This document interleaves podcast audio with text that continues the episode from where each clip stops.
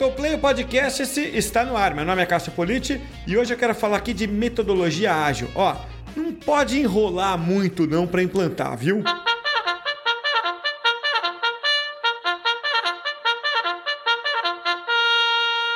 Na edição de hoje do podcast, eu tenho a satisfação de receber o Bruno Portnoy, que é CMO e diretor de varejo da CertiSign. Bom, quem tem empresa ou quem já trabalhou próximo de administração de empresa certamente conhece a CertiSign. Mas tentando dar uma definição aqui um pouquinho mais precisa ou aprofundada, a CertiSign é uma edtech, né? E tem ali diversas atividades, tem um onboarding né? No onboarding para os clientes, ela busca proteger todos os nós de fraude de identidade. Né? É, é também uma, uma autoridade certificadora, ou seja, faz certificados digitais que provam que você é você, ou que o seu site é o seu site, que a sua empresa é a sua empresa, e por aí vai. A CertiSign é uma empresa realmente com uma presença muito, muito consolidada e muito percebida no mercado. E Bruno, é uma grande satisfação ter você aqui. Obrigado por aceitar o convite para bater esse papo hoje comigo aqui, Bruno. É, eu que te agradeço, Cássio. É, obrigado pelo convite e para a gente fazer esse bate-papo com troca de experiências aqui, que é sempre bom para todo mundo.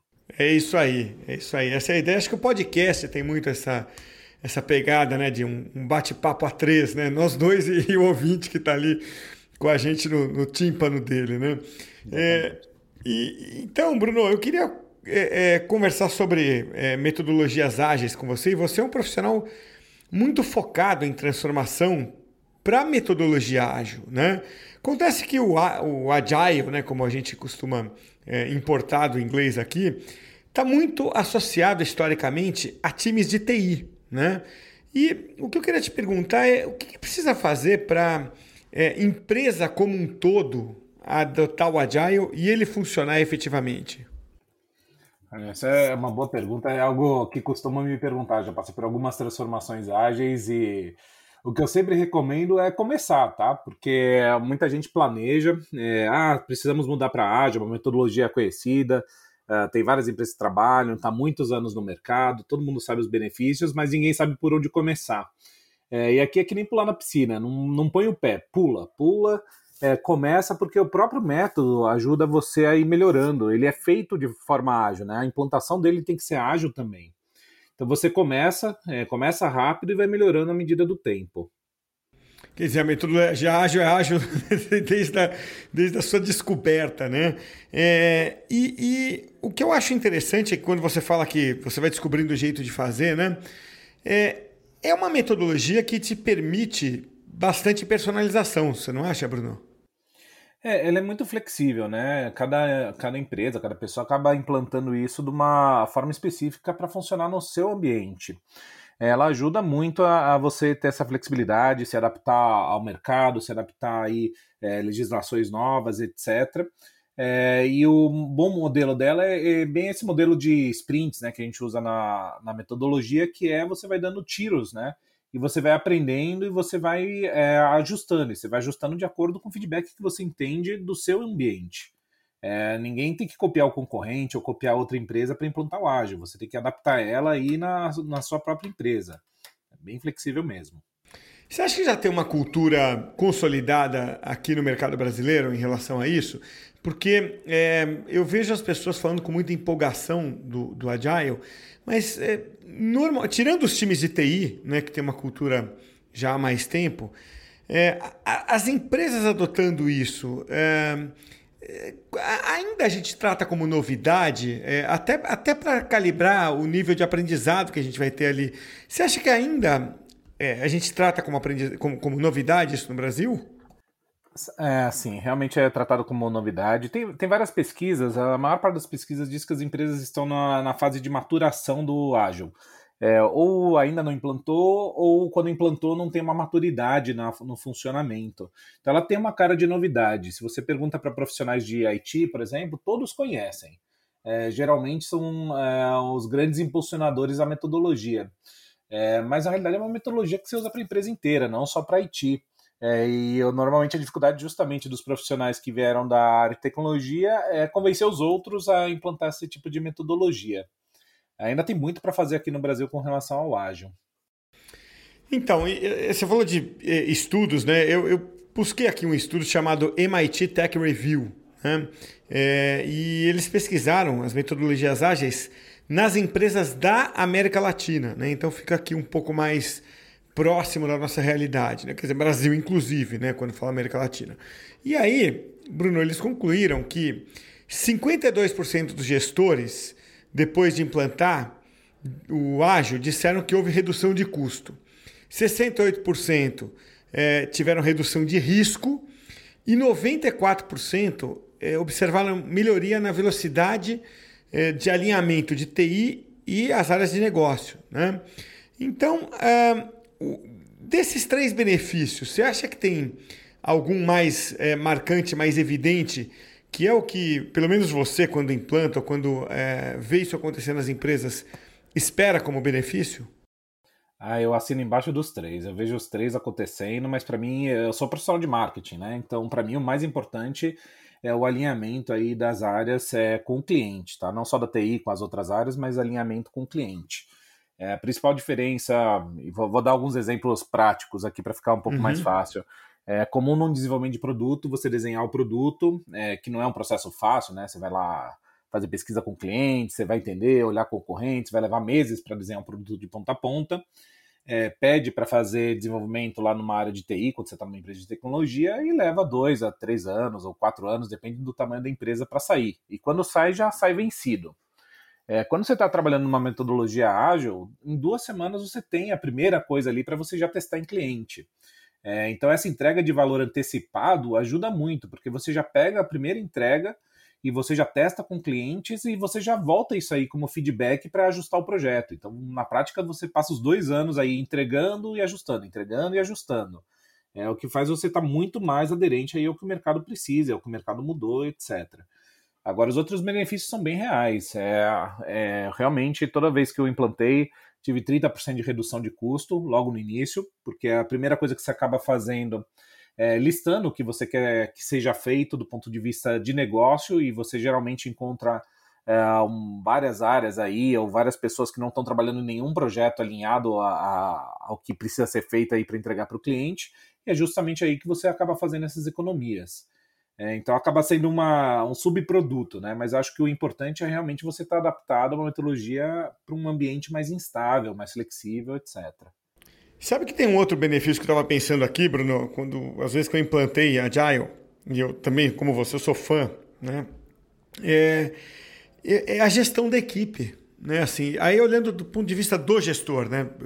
Então, sentando na sua cadeira ou na minha cadeira aqui, você fala, pô, é, a experiência que eu tive é que a equipe consegue fazer uma autogestão, né? É, que é interessante, inclusive, para o gestor.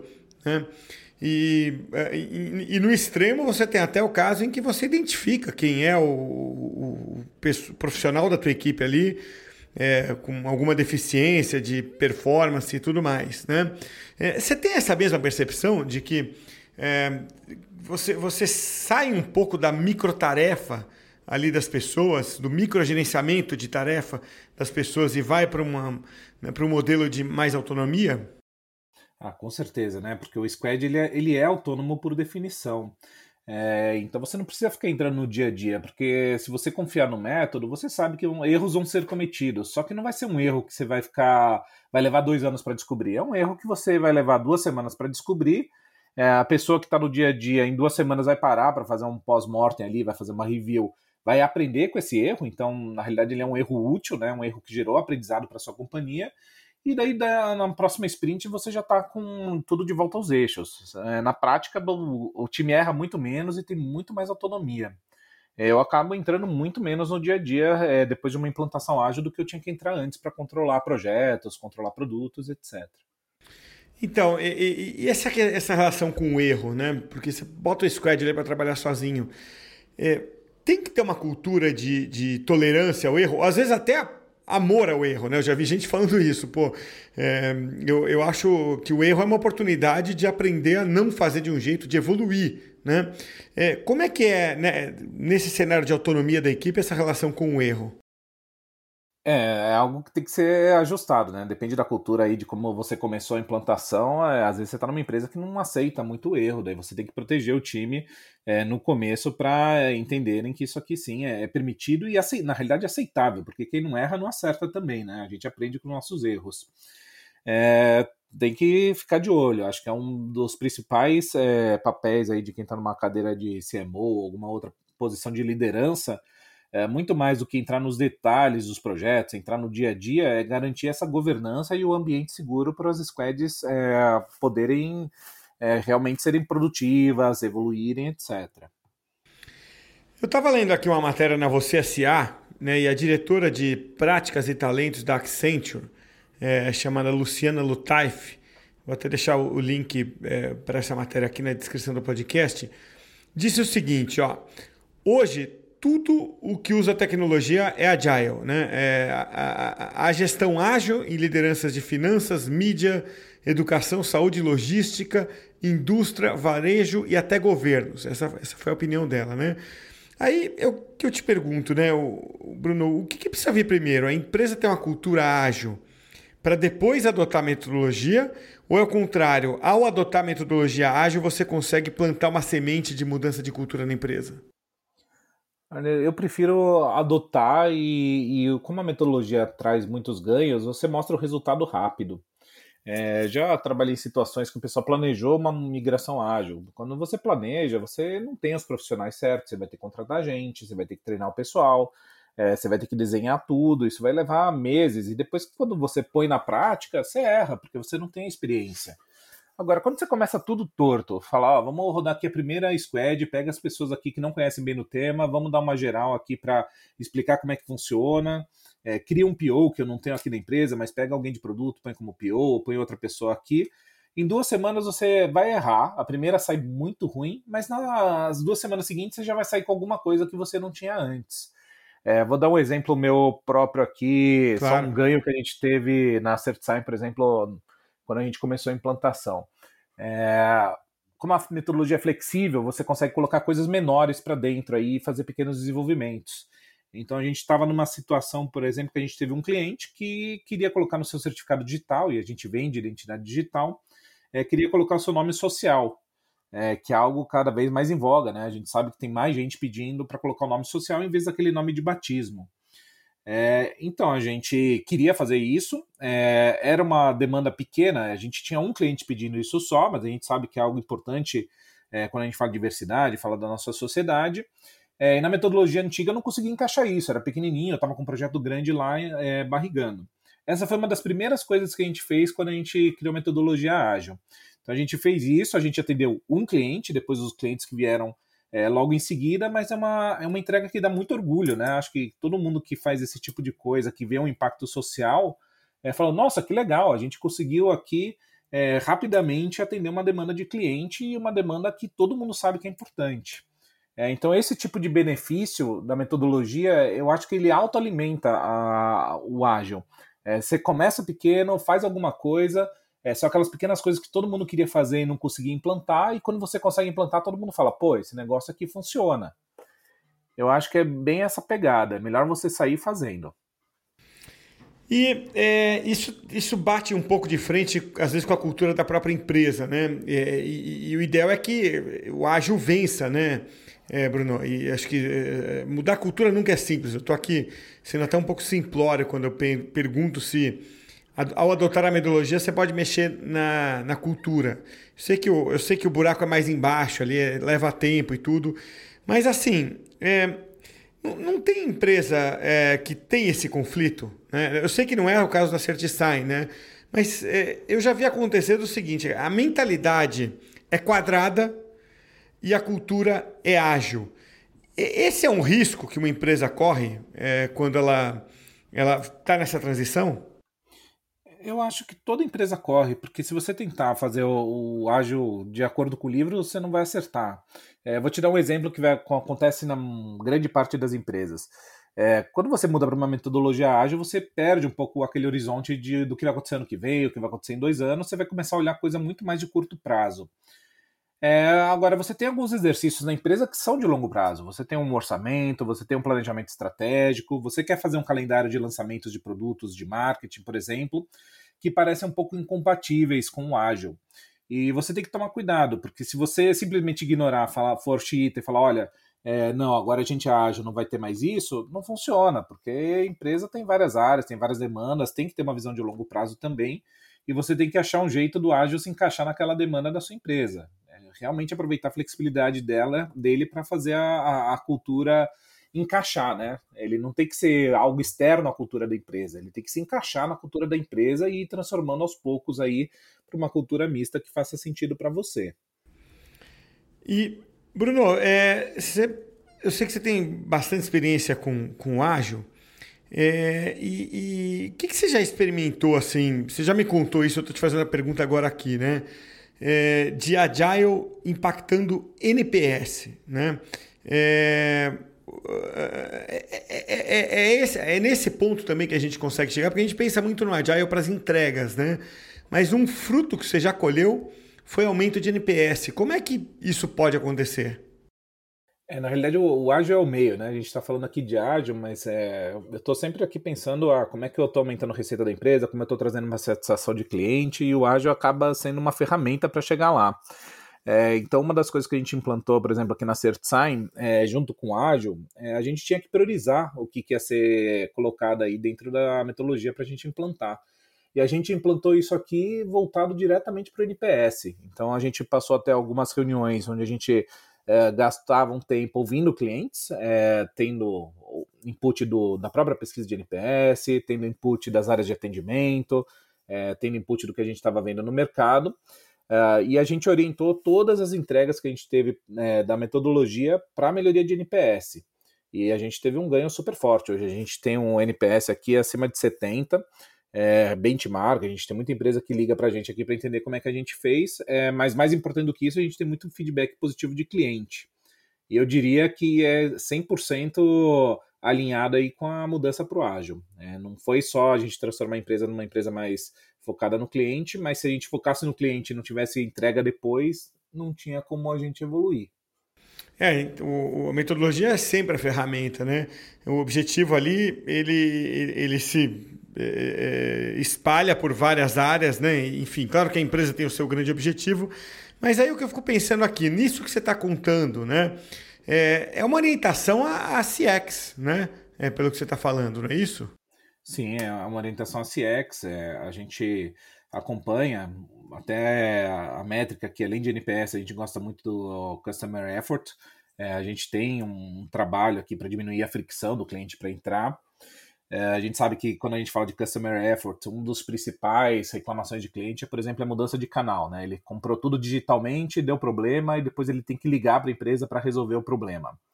É, então, é, esse tipo de coisa, por exemplo, é, essa orientação ao CS fez a gente diminuir aí 30 a 40% das chamadas que a gente tinha no nosso call center, por exemplo é, essa orientação é a CX total. A gente olha o que está afetando o cliente lá na ponta, vê o que, que a gente pode melhorar e a gente usa isso aí como eixo para trabalhar. E para a gente fechar aqui, Bruno, eu queria é, entender como é que você mede o sucesso do Agile. Né? E eu não estou aqui esperando que você apresente necessariamente indicadores ou métricas. Né? Às vezes é uma análise subjetiva essa. Mas é, para quem vai implantar, como é que a empresa sabe que deu certo, né, que o Agile está funcionando a favor dela? Olha, acho que é até um dos princípios do Agile que você não gasta tanto tempo é, na documentação e gasta mais tempo fazendo, né? Então não vou recomendar ninguém que gaste muita energia aqui é, tentando medir o resultado, porque qualitativamente você percebe no dia a dia, tá? O, o resultado é rápido de perceber. É, mas quantitativamente a gente eu, eu acabei medindo aqui para alguma apresentação que eu tinha que fazer e, e é fácil de medir. Você vai medir é, é justamente as economias de número de pessoas, é, você consegue ver que os projetos saem mais baratos, você consegue medir o time to market. Então, por exemplo, ano passado a gente teve mais de 400 projetos entregues, porque a gente parcela em vários projetinhos. Né? Se for falar no ano anterior, não está tá em dezenas, por exemplo, não está em centenas. É, você consegue sim ter algumas métricas quantitativas, mas acho que o objetivo é mais você sentir no, no dia a dia. Quando você olha para o time ali, vê o time muito mais engajado, é, porque a metodologia traz isso. Você vê o time com nível de conhecimento superior, é, você vê os clientes é, satisfeitos, é, tanto faz se é um cliente ou, ou 20 ou 300, você sabe que a metodologia está funcionando. Você consegue sentir isso bem no dia a dia. A gente uma vez implantou numa universidade e eu perguntei para a gestora, né? Pô, e aí, funcionou? O Aja falou, ah, tá funcionando. Eu falei, mas como é que você sabe? Ela falou, minha agenda tá mais vazia. então, então é por aí, né? É uma, Exatamente. É uma, mais uma sensação do que um número. Muito Exatamente. bom.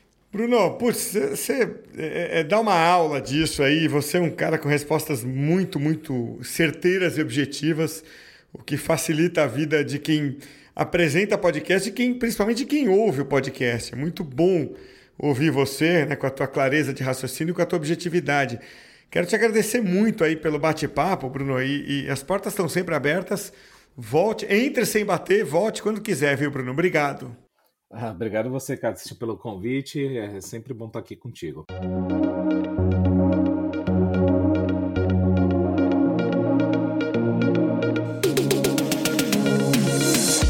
Aqui para o insight final. Eu deixo o meu insight, você pensa no seu aí. Lembrando que o podcast de hoje é oferecido pelo Dino, a plataforma de Newswire que permite a você fazer a publicação garantida do seu conteúdo em centenas de sites e de portais parceiros. Acesse aí, ó, dino.com.br.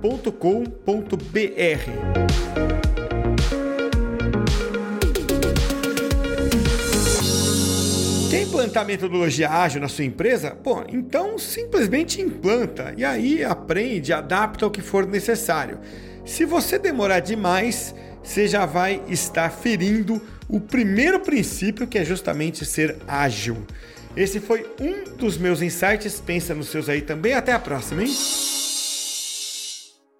For confidence in your financial plan, look for a CFP professional. When your financial advisor earns the CFP certification, it means he or she is trained to provide ethical financial planning across a holistic range of topics, from retirement and investing to taxes and estate planning, all in your best interest. So, with a CFP professional, you'll feel confident in your financial plan today and tomorrow. Three letters do make a difference. Visit letsmakeaplan.org to find your CFP professional.